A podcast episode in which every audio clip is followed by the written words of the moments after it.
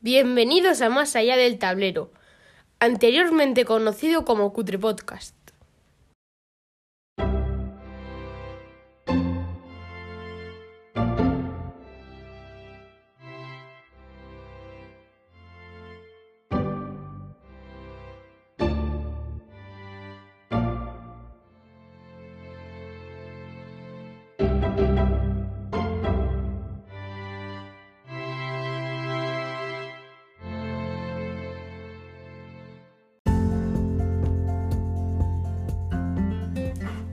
En el episodio de hoy de Guerras, Ninjas y Traumas, el loco del Basal nos presentará su juego del mes, Ultima Ratio Regis y The Help Arrives. En el cajón de las lámparas de vacío, rescataremos el famoso juego de ordenador X-Wing. El abogado del diablo hará terapia de grupo con nosotros. Y en la última reseña, nos enfrentaremos a Naruto Ninja Arena, El loco del basal.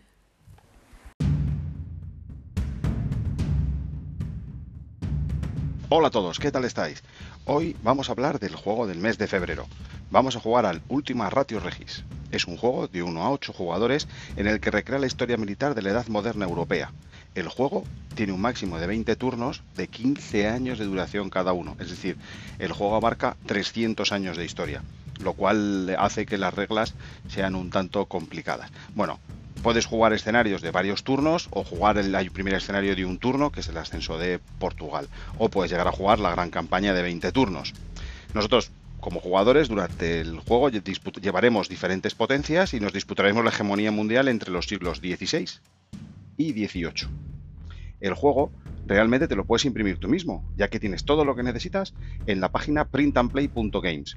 Yo mi copia la tengo de un pedido global que se realizó a Ludotipia, que se generó por la BSK, y bueno, nos fuimos apuntando y lanzaron una copia para un montón de jugadores, con lo cual yo lo tengo ya en físico. Eh, podríamos decir que es un, como dicen en la BSK, es un Monster eh, Card Raven Game, porque claro, la duración, cada turno tiene una duración aproximada de unas 3 horas. Es decir, va un poco más allá de lo que es un GIS o un, o un Virgin Queen y por lo tanto, como os decía, si quieres jugarlo en físico, piensa que tendrás que dejarlo montado si vas a jugar escenarios de 6, 8 turnos porque el juego se va a hacer, se va a alargar en el tiempo.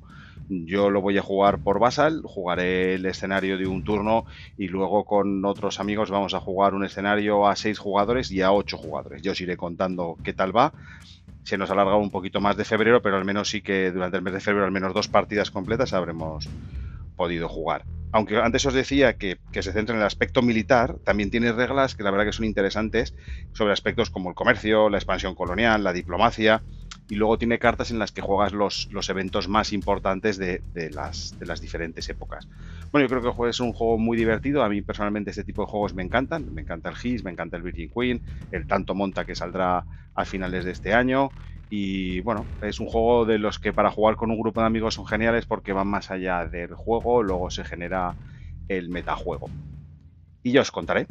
También quiero contaros que me he apuntado a unas partidas que están preparando en, mesa de guerra, que es para jugar al Helps Arrives, que para el que no conozca, Helps Arrives es un juego sobre la Guerra Civil Española, es un juego táctico, ¿de acuerdo? En el que pues cada ficha representa entre 30 y 40 soldados de infantería, eh, tres o cuatro más de apoyo, eh, cada hexágono son unos 200 metros y entonces, bueno, pues cada partida, cada, en cada partida hay una serie de oficiales y una serie de, de pelotones en los que, bueno, pues vas moviendo para llegar a unos objetivos. ¿Qué es lo peculiar que tiene esto? Bueno, pues que va a ser una partida multijugador. Es decir, en cada partida va a haber un jefe del, del, bando republicano y un jefe del bando nacional que va a dar órdenes a sus tenientes. Y nosotros, los jugadores, somos tenientes. De hecho, además han tenido la brillante idea de diseñar unas fichitas con el apellido de cada uno. Entonces, pues yo seré el teniente Martínez y, llevaré a mis muchachos. Y según vaya jugando la partida, pues mi teniente irá mejorando sus características, excepto que le peguen un tiro y lo maten. Entonces creo que puede ser una cosa muy divertida porque al final a ti, cuando empiece el escenario, te darán unas órdenes y tú tendrás que decidir cómo las sigues, si las sigues, si te sales fuera del orden de mando de tu oficial, pues no te podrá dar órdenes, con lo que bueno, pues ya veremos a ver cómo sale. Eh, puede ser que en un momento dado tú seas consciente de que tu jefe te está mandando a sacrificarte a ti y tus unidades por el bien de, del conjunto y bueno, pues hay que ver si lo sigues o si dices sí, sí, pero que, no me han llegado, que aquí me quedo. Entonces yo creo que pues ser partidas muy, muy divertidas. Ya os contaré qué tal acaban y así que chicos, ser felices y pasarlo muy bien y nos vemos la siguiente vez.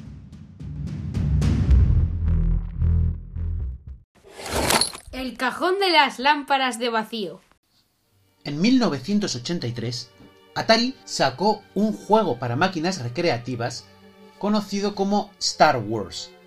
Fue el primer juego o videojuego basado en la franquicia, sacado en el mismo año en que en los cines llegaba El Retorno del Jedi, la última película de la trilogía original. El juego te ponía los mandos del X-Wing de Luke Skywalker en el ataque a la Estrella de la Muerte, a lo largo de tres fases en la que en la primera te enfrentabas a Kazastie, incluido al de Darth Vader en, estadios más avanzados, a la superficie de la Estrella de la Muerte, donde te disparaban algunas eh, torretas, y por último la famosa trinchera, al final de la cual estaba el puerto de salida térmica que te permitía destruirlo con un torpedo de protones. Incorporaba un montón de tecnología nueva, incluyendo el uso bastante astuto de gráficos vectoriales. Fue un bombazo y fue un gran juego que tuvo dos secuelas.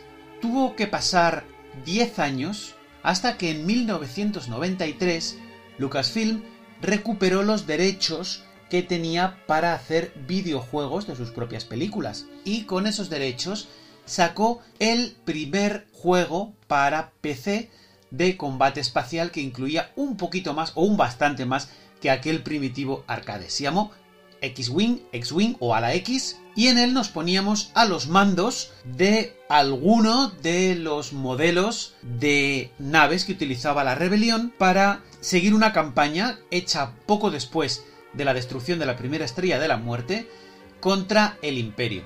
El juego fue un exitazo brutal, está considerado entre los 20 mejores juegos de toda la historia, según algunas listas de bastante reputación e incluía una simulación bastante, pongámoslo entre comillas, realista, donde nos movíamos en un espacio 3D, por tanto, importaba poco si estábamos eh, boca arriba o boca abajo, aunque los jugadores tendríamos a querer estar siempre más o menos en el plano respecto a, a aquello a lo que nos enfrentábamos, pero es porque estamos muy mal acostumbrados al vivir, al vivir en un planeta y estar sujetos por la gravedad incluía eh, bastantes controles donde tenías que jugar con la potencia, donde la podías repartir entre tres apartados. Los escudos para defenderte mejor, el motor para alejarte lo más rápido posible o las armas, porque las armas van consumiendo la energía que tienen y si te quedas sin ella, pues simplemente no disparas. Si te quedas sin escudos, pues la cosa es más problemática y si no avanzas, pues también.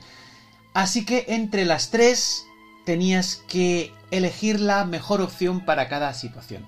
Es un juego en el que era bastante importante, bastante importante usar un joystick porque si no el juego se hacía mm, casi imposible. Y era una época en la que las tarjetas de sonido todavía no eran como las actuales, por supuesto la gráfica tampoco. Y yo lo jugué, la verdad que lo jugué sin sonido porque simplemente el PC que tenía en esa época pues no tenía, no tenía sonido fue un juego que estaba limitado a unos gráficos de 640 x 480, porque si no se hacía demasiado eh, difícil para las tarjetas gráficas de la época, así que lo limitaron a, ese, a ese punto.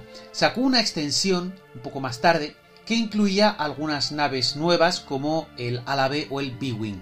El juego fue tan, tan éxito que al año siguiente sacaron su continuación, TIE Fighter o Caza TIE, en el cual nos poníamos a los mandos de naves del Imperio, desde los cazas TIE, pasando por TIE interceptores y un par de naves que se inventaron como el TIE Defender o bueno, el TIE Advanced ya, ya se veía, aunque solo usa Darth Vader en todas las películas, pero sí que aparece como tal. Esta campaña estaba situada un poco después, estaba situada después de los eh, de la batalla de Hoth en el Imperio contraataca y la mecánica era bastante bastante similar. En ambos casos, además, había escenas cinemáticas y en vez de estar bajo las órdenes de Darth Vader, estábamos bajo las órdenes del gran almirante Thrawn. que ha sobrevivido al universo expandido que fue eliminado por, por, Disney de un plumazo, pero varios de los elementos han sobrevivido, o muchos de los elementos han sobrevivido dándoles una cierta coherencia, y uno de ellos es el almirante Thrawn, que por primera vez aparece en las novelas de Timothy Zahn. Después de este, de este juego salió un tercero, el juego final de, la saga, que era X-Wing vs. TIE Fighter. El juego estaba pensado para ser multijugador, al contrario que los otros dos, que las opciones multijugadores sí existían, eran muy limitadas. Pero se encontraron con un problema. Bueno, se encontraron con dos problemas. El primero es que los aficionados querían una campaña como en los anteriores, que tenían varias campañas, de varias partidas cada una de las campañas. Y eso se les dio en una expansión posterior. Además, el segundo problema es que el ancho de banda que necesitaba este juego era bastante superior al de otros juegos de la época lo que lo hacía bastante complicado, recordamos que era el año 97 por ahí, lo hacía bastante complicado para la internet de la época. Entonces fue un juego que se disfrutó sobre todo en cibercentros, que era un paso más allá de los cibercafés, eran eh, sitios, florecían en la mayoría de las grandes ciudades, donde acudías y tenías una red local con los juegos más punteros de la época, en una, como os digo, una red local que tenía unos anchos de banda que permitían esta clase de juegos. Y fue la verdad es que fue un juego muy entretenido que necesitaba, una vez más, necesitaba joystick para poderle sacar unas características mínimas y un aprovechamiento mínimo. Los tres juegos todavía hoy son muy disfrutables e incluso en la actualidad hay gente que está reproduciéndolos con gráficos más actualizados y con mayores calidades de, sonido merece la pena, merece la pena probarlo, ver cómo se apañaron con tan pocos recursos, relativamente pocos recursos, para sacar unos juegos tan completos, basados en, en gráficos poligonales, muy bien aprovechados y, como os digo siempre, si tenéis la oportunidad, ya sabéis, descargadlo y jugadlo.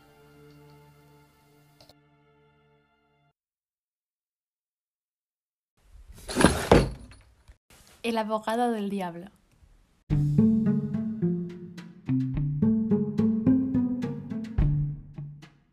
Bueno, Eduardo os habrá hablado del juego X-Wing y del juego TIE Fighter. Os habrá hablado de muchas cosas. Os habrá hablado de Live News, de cómo funcionaba el juego, qué origen tuvo, todas estas cosas. Yo no vengo a hablar de eso. Yo vengo a hablar de la misión de desarmar la fregata Priam. Esa misión me trajo por la calle de amargura durante meses y meses y meses. Y luego era una gilipollez, pero durante meses y meses estuve repitiendo lo mismo.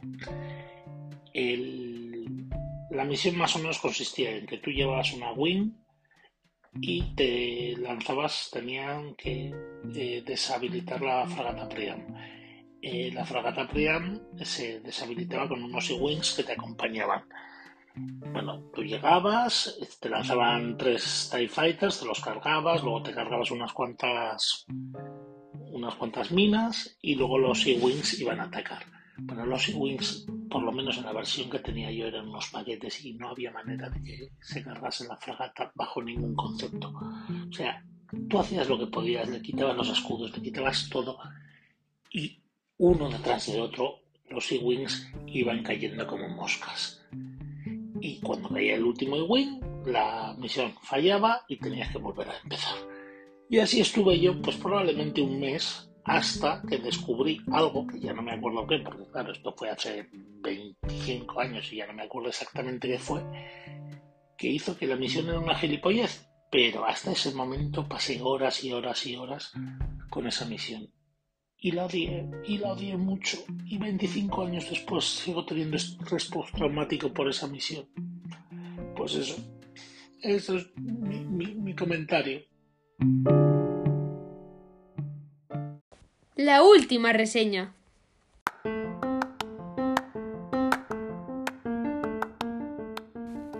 Hoy en la última reseña me gustaría hablaros del juego Naruto Ninja Arena, eh, publicado en 2021 y diseñado por Antoine Bauza, Corentin Lebrat, Ludovic Maublanc y Theo Rivière. Es un juego que está ambientado en la serie de anime Naruto, en la cual cada uno de los jugadores va a representar a uno de los ninjas, Naruto y sus amigos, que están preparándose para el examen final o algo así, para no sé si es para ascender o, o muy bien para qué es. Pero bueno, cada uno de los jugadores, por lo tanto, elegirá a uno de los protagonistas de la serie y el juego es un juego de arena, por lo tanto, de combate todos contra todos alrededor de una mesa. Es un juego de un sistema que han llamado Roll and Clash, o sea, de lanzar dados y pelear o enfrentarse. Es un juego en el que los jugadores reciben cinco dados, con símbolos extraños cada uno de ellos, y sencillamente en su ficha de personaje aparecen indicados las distintas habilidades del ninja que han elegido y según van tirando los dados, van eligiendo al azar, van eligiendo, perdón, los símbolos que quieren los van guardando para que coincidan con los símbolos que aparecen indicados con las distintas técnicas que conoce el ninja y cuando consigue reunir los dados que hacen que activan una de las técnicas, pues haces daño a los demás jugadores. El juego no tiene turnos, cada jugador va lanzando dados como buenamente pueda, al ritmo que pueda, va guardando los que necesita y cuando consigue activar alguna de sus técnicas se lo comunica a los demás jugadores distribuyéndoles el daño de una especie de fondo común de puntos de daño, de fichitas rojas que representan los puntos de daño, se los va dando a los, a los jugadores que les quiere hacer el daño. Si alguno de los jugadores reúne los cinco dados que activan su técnica especial, tiene que golpear, tiene que tocar con la mano una especie de pequeña ficha, pequeño tapetito redondo que se pone en el centro de la mesa, lo toca con la mano y el resto de los jugadores también tienen que poner la mano inmediatamente encima. El último que lo haga recibe daño.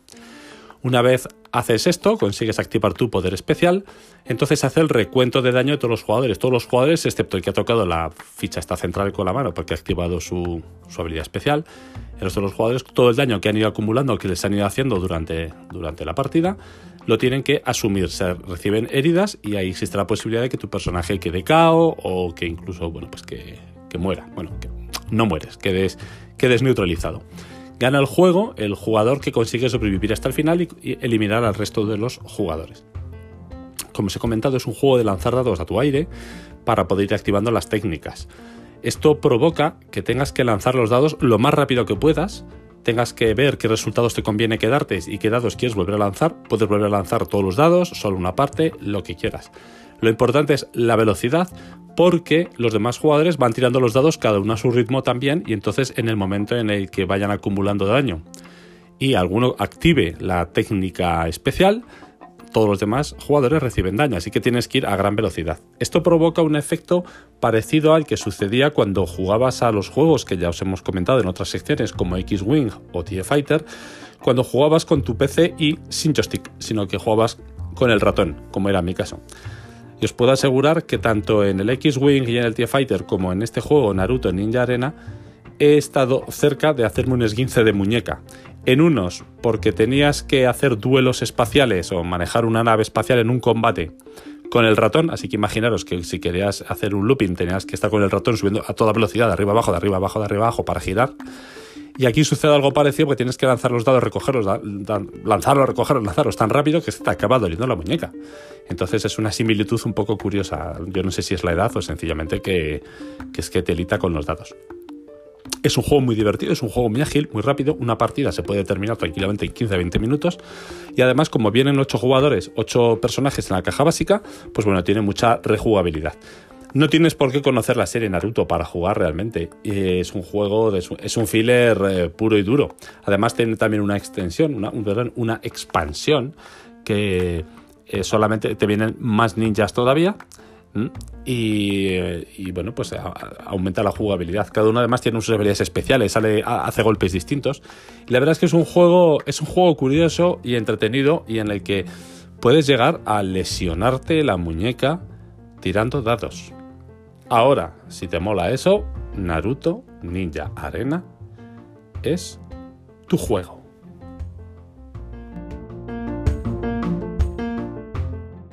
Esto ha sido más allá del tablero.